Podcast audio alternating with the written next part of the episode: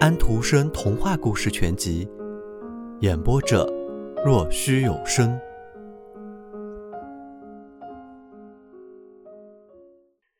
他来到了不来梅，尝尽了艰辛和度着困难的日子。这难熬的岁月令他心肠变硬，令他心肠变软，常常是过于软弱。世界和人与他在孩提时代所想是多么的不一样啊！咏唱诗人的诗，现在对他如何？叮当一阵响声罢了，一阵饶舌罢了。是啊，有时他就是这样想的。不过在另外的时候，那些诗歌又在他的心灵中鸣唱起来，他的思想又虔诚起来。他于是说道：“上帝的旨意是最恰当不过的。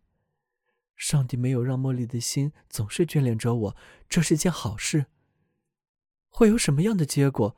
幸福现在不是离我而去了吗？在他知道或者想我那富裕的生活会出现的巨变之前，就离我而去，这是上帝对我的仁慈。所发生的一切都是最妥善的，一切正在发生的都是明智的，都不是他力所能及的，而我却这么尖刻的对他怀有敌意。岁月流逝。安东的父亲赫然离世，祖房里住进了外人。然而安东很想再看看他。他的富有的东家派他出差，他顺路经过他的出生城市艾森纳赫。老瓦特尔堡依然矗立在山上，那修士和修女山崖依旧和往日一个样子。巨大的橡树仍像他儿童时代那样显露出同样的轮廓。维纳斯山在山谷里兀立着。光秃秃的，发着灰色的光。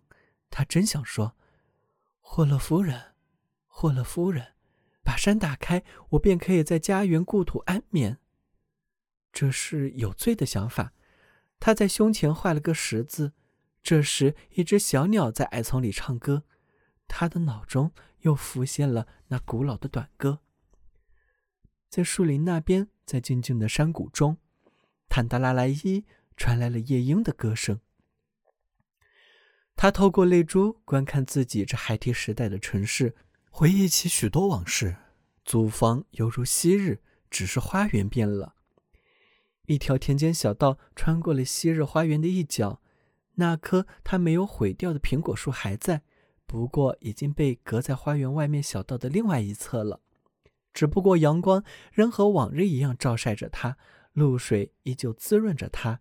他接着满树的果实，枝子都被压弯垂向地面。他说道：“它很茂盛，他会的。”有一根大枝则被折断了，是一双讨厌的手干的。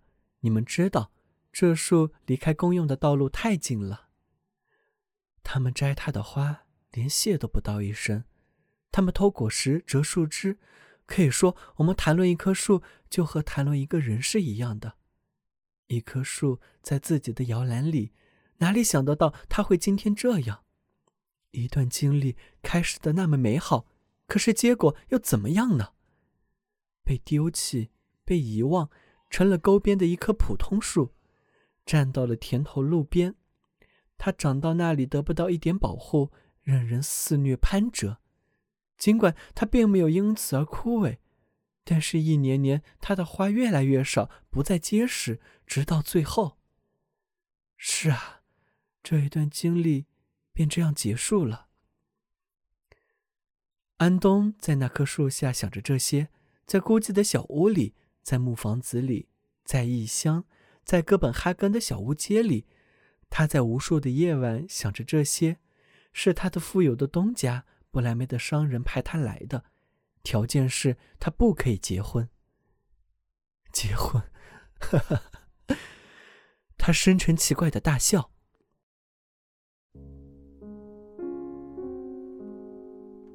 小朋友们，今天的故事已经讲完了，请闭上你们的眼睛吧，晚安。